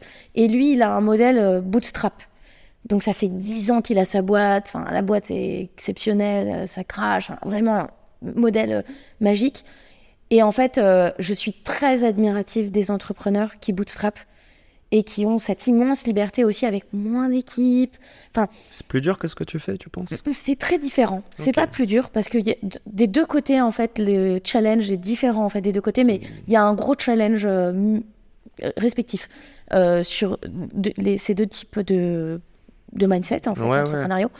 Mais je, je lui dis souvent maintenant, je suis très admirative, maintenant que je connais euh, aussi l'autre modèle un, un niveau, tu vois, avec des grosses levées, machin, je suis très admirative de ces entrepreneurs euh, qui, qui vont, tu vois, euh, construire brique par brique avec euh, une attention extrême à tout, leur petit bout de chemin et leur petite entreprise pour que ça perdure longtemps. Donc euh, voilà, c'est c'est ça que souvent maintenant je lui dis et, et dont j'avais pas forcément confiance, conscience euh, il y a quelques années. Mais il le savait, je pense. Il Euh, le lui, savait, bah, sinon il aurait, il, il- il- il aurait vu que ses conseils et son coaching n'auraient pas marché, je pense, avec oui, toi. c'est clair. euh, Oui, oui, je savais. euh, bah, dédicace, Alex. Ouais. Allez, grand plaisir. Bon, juste une petite question, il est midi 8, 9. Tu veux finir à quelle heure? Euh, c'est toi- toi... qui me dis. euh, non, Ah bah, t'as faim non mais moment. pour les auditeurs, il faut que ça soit court. Ok, on peut prendre encore 10 minutes? Bien sûr, bien sûr. J'ai juste envie de te parler très rapidement de la vision au tout départ, le Zero to One. C'était quoi la vision? C'était quoi le but? Et comment la V1 a, a- a vu le premier jour, sachant que gros enjeu sur la confidentialité. Bah, en fait, on avait un produit Ce assez. coq à l'âne. Ouais. Je t'en remets en mode business là. coq à l'âne, hein. Coq à l'âne. On, on repart dans des trucs très sérieux. Et on repartira encore dans du, dans du perso. Ok, après. mais très rapidement, en gros, on a construit un produit qui était assez euh, transversal, horizontal. Donc, c'était une plateforme tech qui permettait aux médecins de faire du soin digital. On s'est dit, on va faire cette plateforme parce qu'il faut qu'on opère du soin, qu'on ait des médecins qui utilisent la tech, euh, un gros volume de patients. Donc, il y avait 30 000 patients sur euh, voilà, cette plateforme, etc. Et, et donc, en fait, on a décidé de ne faire que Nabla Copilot, le produit dont j'ai parlé au début, euh, suite au feedback des professionnels de santé qui nous disaient en fait c'est bien votre plateforme mais j'ai déjà un module de calendrier, de téléconsulte. En revanche ça, ça me sauverait la vie et je ne veux que ça. Et donc en gros, pour répondre à une, ta question de manière un peu plus générale, je l'ai un petit peu dit euh, en pointillé, mais c'est en construisant euh, un produit, un MVP, qui était certes un peu généraliste, dans la santé quand même, euh, sur du, du soin digital, mais donc en construisant cette plateforme et en interviewant nos users, qui étaient les professionnels de santé, qu'on a compris que un module de cette plateforme allait retrouver un go-to-market euh, certain et beaucoup plus euh, rapide, etc. Donc, pour répondre à ta question, le Mhm. Zero to One, ça a été construire un MVP, Minimum interviewer nos users et euh, se spécialiser, tu vois. Tu l'as, tu l'as intellectualisé avant ça ou tu l'as fait au fur et à mesure? Non, mais comme on faisait de la santé, on s'est dit, il n'y a aucun de nous trois qui est médecin. Donc, Il faut qu'on ait beaucoup de users qui utilisent notre tech pour vraiment euh, faire un produit euh, personnalisé, tu vois, customisé à leurs besoins. Donc, on l'a intégré by design dès le début parce qu'on avait cette, euh, ouais, cette faiblesse-là de ne pas avoir de médecin dans la Mais qui est encore mieux parce que tu as construit un produit avec et pour vos utilisateurs. Et puis on n'était pas biaisé par un médecin De qui aurait pu être un cardiologue ou un Mm, gynéco mm, et qui n'aurait pas eu une vision très globale du métier de professionnel de santé. Aujourd'hui, il y a des infirmières qui utilisent notre produit, tu vois. Ah, Donc aussi, on peut le voir, comme tu dis, d'une autre façon que... C'est tout type de médecin d'ailleurs, j'ai oublié de te demander. Tout type de Ouais, médecin. hein, On bah adresse toutes les spécialités. notes, donc, euh, ok. Mm. Euh, combien de temps ça a pris avant que vous sortiez votre premier produit que Trois vous ans. Enfin, celui-là, ça a pris trois ans. En même. fait, euh, GPT-3, Mhm. on- nous, on a écrit un blog post en 2020. Enfin, euh, GPT hum, 3.5, c'était il y a un peu, près, un peu plus d'un an. Ouais, que 2022. le truc a été hyper Mhm. euh, hype et tout. Enfin, nous, ça fait juste euh, trois ans même et demi maintenant qu'on travaille sur ces technos et tout. Donc, Ah, mais OpenAI, c'est 2015, il me semble. hein. ouais, bah, euh, donc on avait euh, bah, euh, tout, C'est tout l'accès c'était un centre à de recherche euh, Exactement. à but non lucratif. Mm. Mais donc, qu'il y ait 10 euh, on a mis trois ans. Microsoft. Parce qu'en fait, ce que j'ai pas dit, c'est que notre produit, il est vraiment customisé pour la santé. Quand tu dis Disney, c'est un essoufflement voilà, en médecine. Un modèle généraliste, un produit généraliste va écrire Disney, le Disney vice-versa, tu vois, ou la, la Reine des Neiges. Euh, Disney, c'est pas ça en médecine. Si Oui, j'écris ça, obligé d'être nourri par du voilà. jargon. Euh, si le médecin voit que j'écris Disney comme le Disney Walt Disney, euh, enfin, il va se dire qu'est-ce que c'est que ce produit pourri et il va plus jamais revenir. Donc en fait, le fine-tuning de nos modèles pour qu'on soit crédible aux yeux des médecins, ça a été très long. Il a fallu annoter les datas, enfin avoir beaucoup de datasets, etc. Donc voilà, donc ça a été long. Ouais, ma question était aussi pour les entrepreneurs qui nous écoutent où, euh, euh, en fait, quand tu as une boîte, tu dois adresser un problème spécifique. Après, tu peux faire une ribambelle de services pour avoir un one-stop shop. Mais l'idée du MVP, Minimum Viable Product, c'est de se dire que tu développes la feature la plus euh, primaire possible et il faut que ça réponde à ce besoin-là. Et à partir de ce moment-là, c'est là où tu te dis que tu vas pouvoir... Euh, T'avais déjà levé ou pas? On avait levé, on a levé 2 millions, 15 millions et là euh, 24 et on relève. Les 15, c'était post-MVP Euh, ouais, on avait déjà. ouais, enfin, Ok. on en fait, c'est validé ta Ouais, value propre. et- ok. Bon, allez, on, on avance, on retourne dans un autre truc. Si je te dis, euh, si t'es pas jolie, euh, sois poli. Ouais. Donc ça, c'est ce qu'on Je me permettrai pas de te le dire, mais euh, c'est une quote que, que j'ai de, de notre call de, pré enfin, de préparation. pardon. Mm. De Euh, préqualif. Ouais, non, j'étais là en mode, euh, Attention. Non, non, non, je rassure, je crois qu'il y a un seul podcast que je n'ai pas fait suite à un premier call avec quelqu'un. Donc voilà. Non, non, l'idée c'est de se mettre à l'aise et de te préparer Mm. le, le podcast, enfin te, te présenter le podcast. Mais ouais, enfin explique-moi qui t'a dit ça et, et, et j'allais dire qu'est-ce que ça veut dire, mais je crois que tu m'as dit que tu sais toujours pas ce que ça veut dire. Ouais, non, non, mais donc c'est mon père qui me disait souvent. Donc je suis la quatrième euh, d'une grande fratrie. Donc on est quatre enfants et la petite dernière. Et donc en fait, Trois mecs avant ou- Non, donc- non. euh, deux sœurs et un, un garçon. Ok. Donc euh, on est quatre. euh, Trois filles, non, gars. trois filles, ouais, excuse-moi. Oui. Et donc euh, mon père souvent me disait, euh, en gros, ça voulait dire euh, tais-toi, quoi. euh, s'il te plaît, tais-toi, quoi. Donc on était, c'était des grandes tablées euh, à Noël, aux fêtes et tout, et on me disait souvent, bon, on dessine, euh, si t'es pas jolie, sois poli. Et je ne comprenais pas pourquoi on me disait ça plus, sur un ton pas très sympa. Donc ça voulait dire déjà t'es pas jolie, et en plus euh, sois poli. Et sois poli, ça voulait dire, s'il te plaît, en fait. euh, Ferme ta gueule. en fait, voilà, s'il te plaît, non, euh, n'interviens pas, c'est un sujet de grand. Et c'est vrai que récemment, j'essaye d'équilibrer un peu, tu vois, on parlait de santé mentale. Mm. J'ai vu une de mes euh, très bonnes amies et qui m'a dit Bon, je vais t'aider à souffler, à euh, prendre du temps pour toi. Et aussi, on va faire un dessin de quand t'étais petite. Et j'ai fait un dessin de quand j'étais petite. Et en fait, j'ai. Donc, après un peu sa séance un peu de sophro, tu vois. Et j'ai pas dessiné de bouche. Et elle me dit Mais tu te rends compte que ton dessin. Et j'ai pas du tout fait exprès il n'y a pas de bouche. Et c'est vrai que je pense que le driver un peu de mon enfance, c'est qu'on m'a souvent dit euh, tu peux aller au bout de la table, ne parle pas, enfin, toi tu suis, euh, euh, on me paumait, tu vois, quand on faisait des. événements.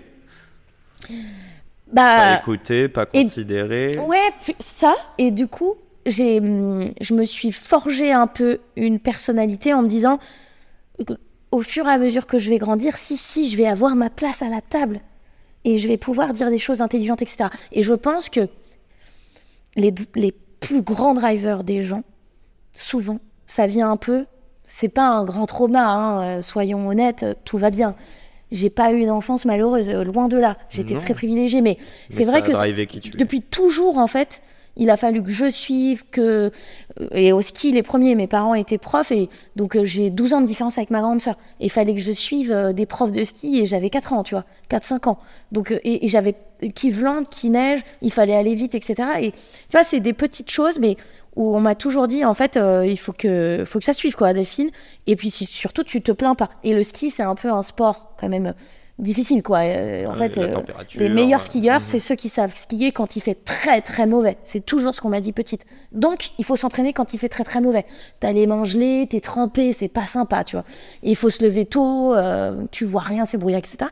Et je pense que c'est c'est ce décryptage-là psychologique des gens, parfois qui explique les drivers les plus puissants. J'ai mille exemples historiques, tu vois.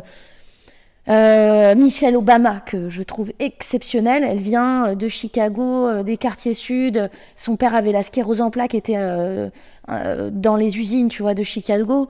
Ray Charles, bah, il était aveugle, c'est quand même le plus grand chanteur qui ait jamais. Enfin, tu vois, je suis une fan absolue de Ray Charles. T'as vu le film? Oh, bien sûr, j'ai vu le film. Enfin, Incroyable. il y a Aretha Franklin, c'est pareil, tu vois. Elle s'est fait violer, sa mère est morte, elle avait même pas 10 ans. Et tous ces gens, quand même, et là, bon, je suis pas sur le même, euh, le même euh, terrain, mais Beethoven, son père était alcoolique. Enfin, tous, en fait, tous les génies, si tu cherches, Schumacher, tout petit milieu. Tu vois, dans le sport, c'est pareil. Les drivers les plus puissants, c'est des gens, quand même, qui ont en eux des petites fêlures, plus ou moins grandes parfois. hein, euh, Bien sûr. euh, et qui, quand c'est difficile, ont besoin de prouver que, en fait, non, ils vont y arriver, tu vois. Ah, c'est. Je trouve que. Bon, attends. déjà, tu parles de preuves, on va parler. Tu Mm. parles de failure, etc. Juste une mini question. Quand tu ressens ça et que tu te connectes à la petite fille de 4, 8, 10 ans, c'est quoi l'émotion qui te. re- Genre, tu. C'est quoi l'émotion que tu as aujourd'hui? Euh, bah, c'est vrai que l'émotion que j'ai aujourd'hui, euh, je, je la projette parfois avec ma fille. Et hum, ce sentiment, tu vois, de grande confiance en elle, de prise de parole, de tu peux y arriver, t'as toute ta place. En fait, euh, vas-y, prends la place, quoi. Ça, tu l'as pas reçu. Donc, tu. tu- Pas assez, en tout cas. Même si euh, mes parents euh, m'ont éduqué de la meilleure façon qu'ils pouvaient, etc. J'ai une sœur aussi qui est trisomique, donc ça explique plein de choses. Euh, ma plus grande sœur, elle était handicapée, donc c'est vrai que c'est quelque chose. Celle qui a qui- 12 ans de plus que toi 12 ans de plus que moi. Ok. Donc ça qui est quand même? Bien sûr, hein, comme une championne. Champ- Elle est aussi Incroyable. championne de judo, ceinture marron, Ah ouais. exceptionnelle. hein. Ils l'ont élevée Oh putain. et du coup, bah, je suis très admirative de ce qu'ils ont fait avec ma sœur.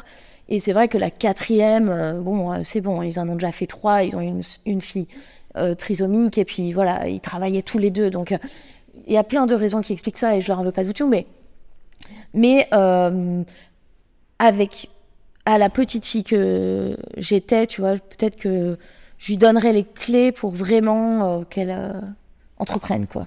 Donc lui donner confiance à elle. Ok. C'est quoi euh, Est-ce que tu as vu des psys pour faire toute cette tout. analyse? Tout ça, ça a été au, au long de ta carrière. euh, les mots que tu me donnes aujourd'hui, il y a même 5 ans, tu aurais été capable de mettre les mêmes mots?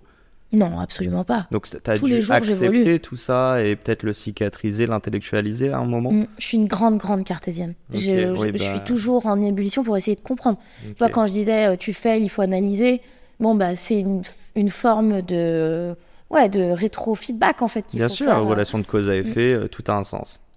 Ou presque. En Ouais. tout cas, on essaye de le chercher. Tu as parlé de prouver. Tu veux prouver quoi? À qui aujourd'hui? Peut-être alors, avant, tu as essayé de prouver des choses à quelqu'un? Et quoi? Bah, c'était plus à moi-même, en fait. hein. Mon- Et c'est pas, c'est pour ça que j'ai toujours fait que des sports individuels. C'est qu'en fait, le- tu es responsable quand tu fais des sports individuels, le ski, j'étais prof d'athlète, etc. Quand tu es dans des sports individuels, ta responsabilité ne, ne tient qu'à, ça ne tient qu'à toi d'y arriver ou d'échouer. Et donc, euh, et donc, ce sujet de responsabilité, moi, c'est moi la responsable de ma vie. Mhm. Et c'est comme ça pour tout le monde, en fait, je pense. Et donc, la, celle à qui j'avais besoin de prouver, bah, et, et je pense encore, hein, je suis pas arrivée, tu vois, j'ai pas réussi ma vie, euh, tout va bien, je suis heureuse, mais euh, c'est c'est à moi, clairement. J'a- Les a- autres, euh, Bon, je te posais la question, je pense que, enfin, je te l'avais posée en amont, mais euh, j'allais dire que si l'entrepreneuriat requiert de la folie, c'est qu'elle vient souvent d'un trauma. Mm. Tu nous as mis des mots dessus, c'est celui-ci que tu, que tu dirais, ce trauma d'être petite et de pas avoir la capacité d'ouvrir ta bouche euh, et de dire ce que tu penses? Ouais, je pense que c'est ça, ouais, de tout le temps suivre, euh, aussi euh, un peu de souffrir en fait, de pas y arriver, tu vois. Parce que quand moi, ma, ma, celle- ma plus proche on a 4 ans d'écart, grande sportive aussi, grande Mhm. gymnaste et tout, elle était meilleure que moi, je comprenais pas en fait, on avait, on avait 4 ans d'écart. Donc c'est normal que tu sois toujours la, celle qui suit en fait et qui court moins vite. Et, Mhm. et je me souviens, elle m'emmenait en forêt et puis euh, Elle elle, me disait bon allez on rentre et elle courait elle courait et en fait j'étais perdue dans la forêt je savais plus rentrer chez moi mais j'ai enfin et c'est pas grave il m'est rien arrivé C'est mais pas grave, mais ça peut, mais ça mais ça je m'en souviens en fait sûr. et j'étais perdue et c'est normal de pas courir et je m'en voulais de pas avoir couru assez vite pour euh, bah, être à son niveau et arriver euh, à suivre le chemin pour rentrer chez moi. Mais c'est des petites choses comme ça. Et comment on fait pour pas retransmettre ces traumas à ses enfants? Parce qu'on dit souvent, soit on fait la même chose que nos parents, soit l'inverse. Mais comment on fait pour être neutre? Eh ben, c'est une très très bonne question parce que je pense que je fais un peu l'inverse et c'est aussi une mauvaise chose. Parce qu'en fait, comme je l'explique, tout va bien, c'était pas des gros traumas et ça a créé chez moi un, driver. Et donc je me pose souvent la question de ne pas trop gâter mes enfants, ne pas trop les chouchouter. Ma fille, elle, elle, elle va au cours de ski depuis qu'elle a 3 ans, de 9h à 17h. Elle a l'ourson, etc., qui vente, qui neige. En fait, je veux qu'elle ait ce goût quand même euh, de l'effort, tu vois. Euh, non, c'est pas une petite Et- fille gâtée, etc. Et, ça donc, en pourrait fait, ne pas être le ski pour elle, pourtant. ça pourrait, elle adore. Ah, ok. Elle adore. Donc, je, suis va, aussi ce qu'elle aime faire. Mais euh, je pense bah, qu'il faut toujours essayer de s'auto-analyser. En fait, est-ce que je suis pas trop en train de couv- couver la- ma fille et de faire l'inverse? Parce que l'inverse n'a pas non plus été complètement euh, nul. Bien sûr. Donc euh, voilà.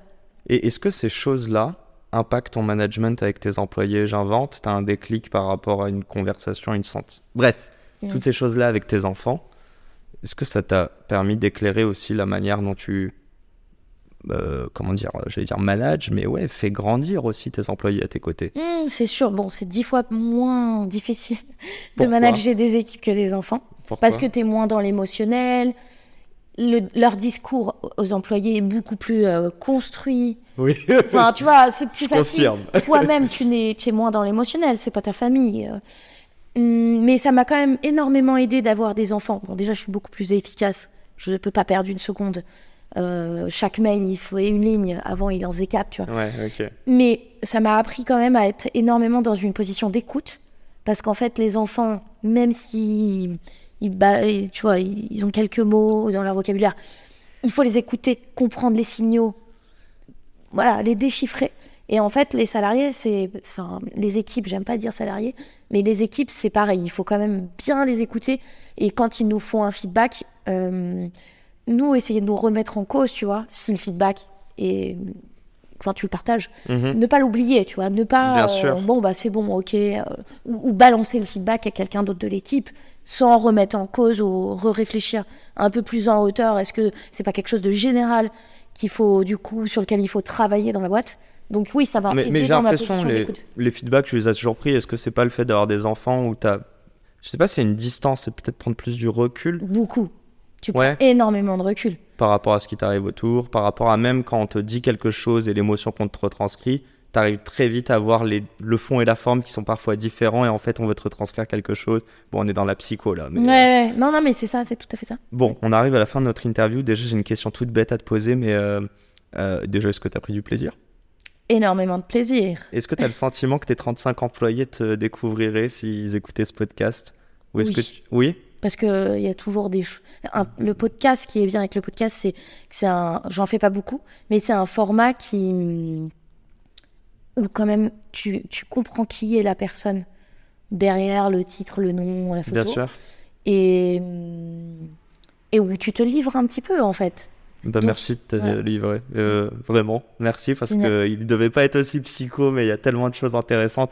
Je suis le premier auditeur de ce podcast. Si je te pose les questions, c'est que c'est mon intérêt, clairement. ouais C'est quoi le conseil que tu voudrais adresser après tout ce dont on a parlé? Ouais Le conseil qui resterait, euh, j'ai envie de dire, à Delphine avant de monter euh, Nabla.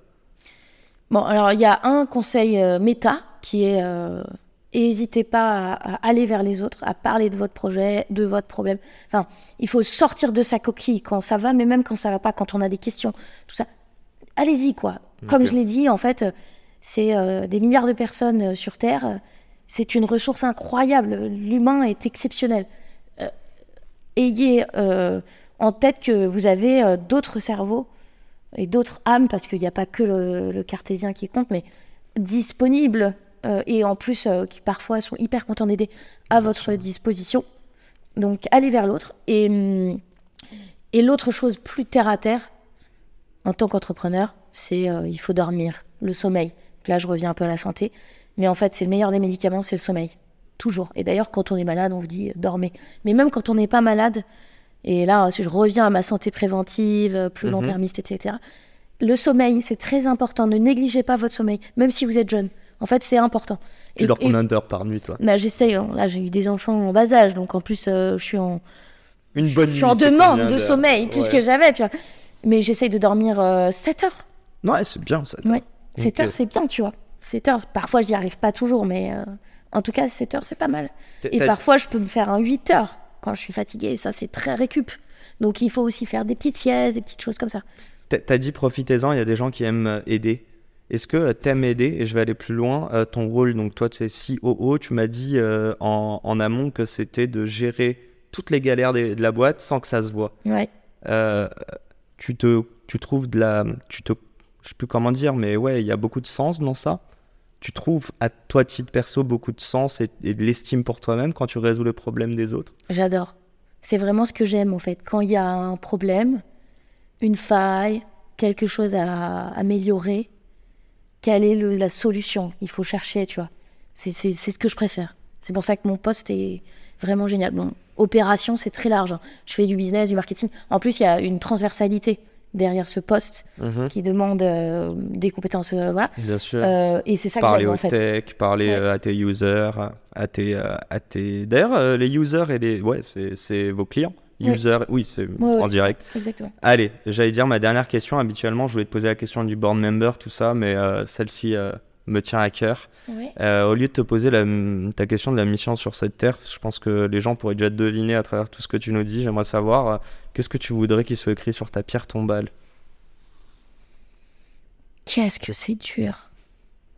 Tu voudrais être euh, souvenu, remembered? Ouais. Pourquoi?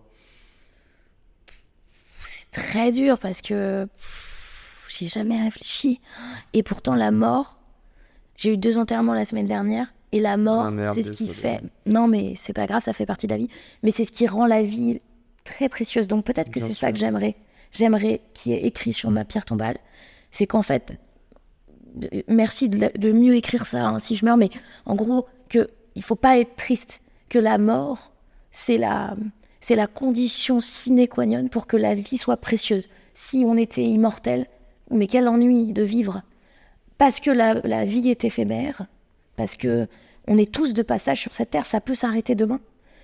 Il faut faire en sorte de rendre notre vie la plus intéressante, la plus précieuse. Et je reviens à ma question, tu vois. Et pourquoi tu ne le fais pas, tu vois? Qu'est-ce qui t'en empêche? La vie est précieuse et, et- est éphémère. tu, tu Et c'est ça que j'aimerais qu'il soit écrit. Tu hein. vis ta vie pleinement? Et t'es à 100%. T'es heureuse? Sur une échelle de, de heureuse. 0 à 10, à quel point t'es heureuse? 10. Ça veut pas dire que euh, j'ai pas des angoisses, je suis pas fatiguée, j'ai pas mal au dos, mais euh, le bonheur, je pense que je suis heureuse aujourd'hui. Sur une échelle de 0 et 10, à quel point tu kiffes ton job? Bah, je dirais 9 et demi parce qu'il y a toujours des trucs qui étaient là. Oh non, mais vraiment, j'ai pas du tout envie de faire ça et il faut le faire. Euh, 9 et demi, ouais. Et ma dernière question, c'est promis, sur une échelle de 0 à 10, à quel point t'es riche? Je suis, je suis très chanceuse. Je dirais 9,5. Parce que pour moi, j'ai pas enfin, je n'ai aucune envie d'être milliardaire, multimillionnaire. Peut-être que ça le sera, mais je pense que une somme d'argent confortable rend les gens heureux. Une somme d'argent trop considérable rend les gens malheureux. Et j'ai beaucoup d'exemples autour de moi. Donc en fait, euh, étant donné que le SMIC euh, est très bas et que je suis bien payée et que j'ai absolument pas de problème d'argent, je suis très riche et je le sais. Sur cette planète, je suis extrêmement chanceuse. Et, euh, merci parce que tu m'as pas demandé de définir la richesse. Les gens me posent cette question et je leur dis à toi de me définir, moi j'en sais rien. Mais très d'accord avec toi et d'ailleurs je dirais à tous les gens qui pensent ne pas être riches, euh, de, de, bien voir qui vous entoure et de l'amour, parce que souvent les plus riches financièrement veulent acheter de l'amour et l'amour n'a pas de prix. Bon, un grand merci Delphine, j'ai grave pris du plaisir. Super. Euh, je sais pas si je vais bosser tout de suite, mais en même temps, tu me, tu m'as grave inspiré en tout cas. Donc euh, un grand merci. Merci encore à Charlie pour cette superbe intro qu'elle n'hésite pas à me présenter des, pépites encore comme ça. Merci à vous de nous avoir écoutés. Un grand merde. Merde pour tout ce que vous voulez entreprendre. Mais, euh, mais surtout beaucoup de réussite et beaucoup de courage. Je pense qu'il en faudra. À bientôt. À bientôt à la semaine pro pour un nouvel épisode. Ciao ciao. Et c'est la fin de cet épisode. Si cet épisode vous a plu, n'hésitez pas à nous soutenir en nous mettant 5 étoiles sur les plateformes, en vous abonnant évidemment et en nous laissant des commentaires. Hâte de vous retrouver la semaine prochaine. Ciao